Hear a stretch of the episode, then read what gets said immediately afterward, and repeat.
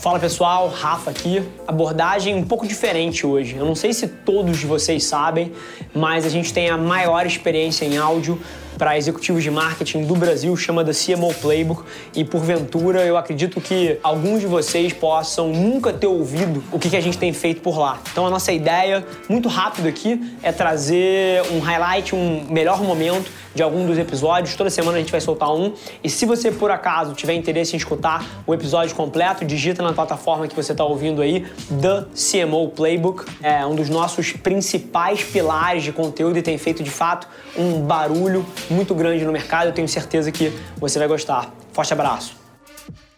Mas é quase um desrespeito não explorar o teu ponto de vista sobre essa trajetória dupla de ser mãe, construir uma família e ser uma executiva que impacta tanto o mercado quanto você. Queria um ponto de vista nisso, Paty. Esse é um dos temas que mais me apaixona, assim. Hoje eu tenho, eu dedico parte do meu tempo justamente para coach, para mentoring de meninas, né, que estão começando e que estão entrando e que tem um pouco desse dilema, desse conflito. Toda mulher, em determinado momento da vida, passa por um momento de será que vai dar? Será que não vai dar? Eu tenho que fazer escolhas, eu não tenho que fazer. Então, assim, eu tenho muito carinho por essa temática e trabalho numa empresa onde essa questão é muito, a gente tem muito cuidado com isso. O que eu sempre falo, Rafa, é um pouco do que, primeiro que eu acho que não existe receita, né? Cada vida é uma vida, cada mulher é uma mulher, cada família é uma família. Mas o que funciona para mim, o que eu tento sempre dividir, são duas coisas. Primeiro é a gente ter a consciência e entender que nunca vai dar para fazer tudo e a gente tem que ter as nossas prioridades. Eu tenho algumas prioridades na minha vida que são coisas que eu não abro mão. Então, por exemplo, levar os meninos ao médico e ao pediatra, sou sempre eu que faço. Ir na reunião de escola com a professora para ver como é que eles são sempre eu que vou.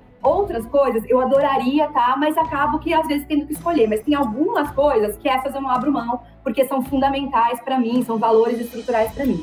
E o segundo ponto que eu sempre converso muito sobre isso é a gente entender que são o equilíbrio perene, constante todo o tempo, ele é ilusório. Né? Então, tem momentos. Às vezes, a gente tem uma grande apresentação, lançamento de um produto, a gente tem um grande projeto, em que é uma fase que eu viro para o meu marido, para os meus filhos e falo: mamãe vai estar um pouquinho mais fora, porque agora tem um projeto que é muito importante para mim, eu estou apaixonada por isso. Então, assim, eu vou ficar uns dias um pouquinho mais ausente. Mas depois tem uma viagem dos meninos, um aniversário, um jogo de futebol deles ou uma festa, que eu viro para o L'Oréal e falo: putz, isso aqui é muito importante. Então, são momentos e a gente vai fazendo essas escolhas e aprendendo a conviver com isso. Acho que esse é o grande aprendizado. Perfeito. E, incrível aqui, acho que tem dois insights maravilhosos.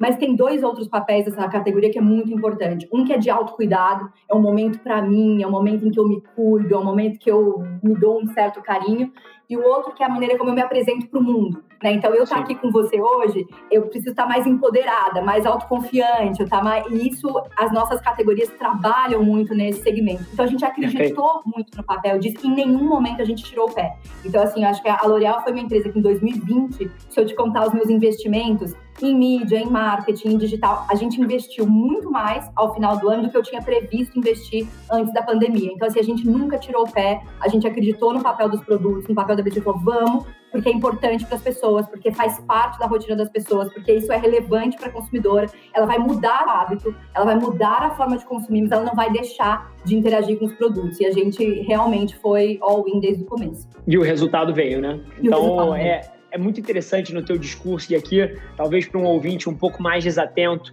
a Paty tocou em algumas coisas que eu considero cruciais, não só para essa pandemia, mas se tem um aprendizado que fica dela, é para as empresas, as pessoas se fazerem as perguntas difíceis antes que elas sejam fundamentais, né? É muito interessante observar uma L'Oréal que no passado cresceu 10%, uma das taxas de crescimento mais altas dos últimos anos, num ano duríssimo para o mundo dos negócios, mas é a mesma provocação. É, já tinha se feito as perguntas difíceis, já estava no caminho, e na hora que o mundo vira, você não está aprendendo, você já tem a máquina. Aí você acelera a máquina, isso faz toda a diferença. E aqui falando de acelerar a máquina, Paty, sem sombra de dúvida, isso passa por novos canais, o consumidor mudou o comportamento, ele se habituou a interagir com as marcas em novos formatos, novos canais, em horários diferentes. A vida mudou, né? E a tecnologia e o digital, como esse layer entre as pessoas e as marcas, sem sombra de dúvida, tem um papel que novos canais despontaram, pelo menos no teu modelo de negócio que você comanda, que há 10 anos atrás seriam impensáveis e qual é um pouquinho do racional que você tem ah, por trás da execução deles? Tem, tem, duas coisas. Eu vou te falar de canal e vou te falar de uma outra questão que despontou muito fortemente, que hoje é central e é core na nossa estratégia, que é quando eu te falei um pouquinho de serviços digitais. E como é que a gente faz hoje na L'Oréal? Hoje, quando eu faço o meu plano de inovação e quando eu apresento para a equipe de vendas, eu apresento para os clientes, ó, isso aqui é o que eu vou lançar em 2021, estão aqui todos os meus produtos.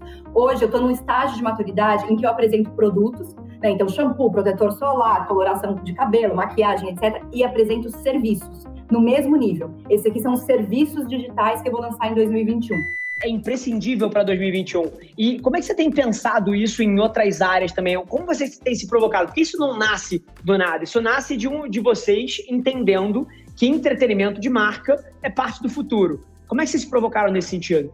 Eu estava te falando, né? Assim, é um ponto para mim chave do que a gente tem discutido. E eu acho que eu gosto muito disso que você está falando, da, da, oportunidade de falar sobre isso. A gente, quando foi março, abril do ano passado, a gente parou em frente a nós mesmos e a gente falou assim: em que que nesse momento a gente é relevante? Porque eu não quero ficar falando de mim mesma e me, não faz sentido. Então, assim, aonde, em que momento para essa mulher, para esse homem, para essa construção, aonde a gente é efetivamente relevante? E aí a gente criou uma estrutura, essa sim a gente não tinha com o grau de maturidade que a gente tem hoje antes da pandemia, que é uma estrutura de data analytics com real-time data, para a gente acompanhar. Eu, eu acompanho hoje assim, em tempo real te dou essa garantia. Tudo que falam sobre L'Oréal ou qualquer uma das nossas marcas em rede social, a gente tem em tempo real o que está falando, como é que está o sentimento, por onde está indo, onde está.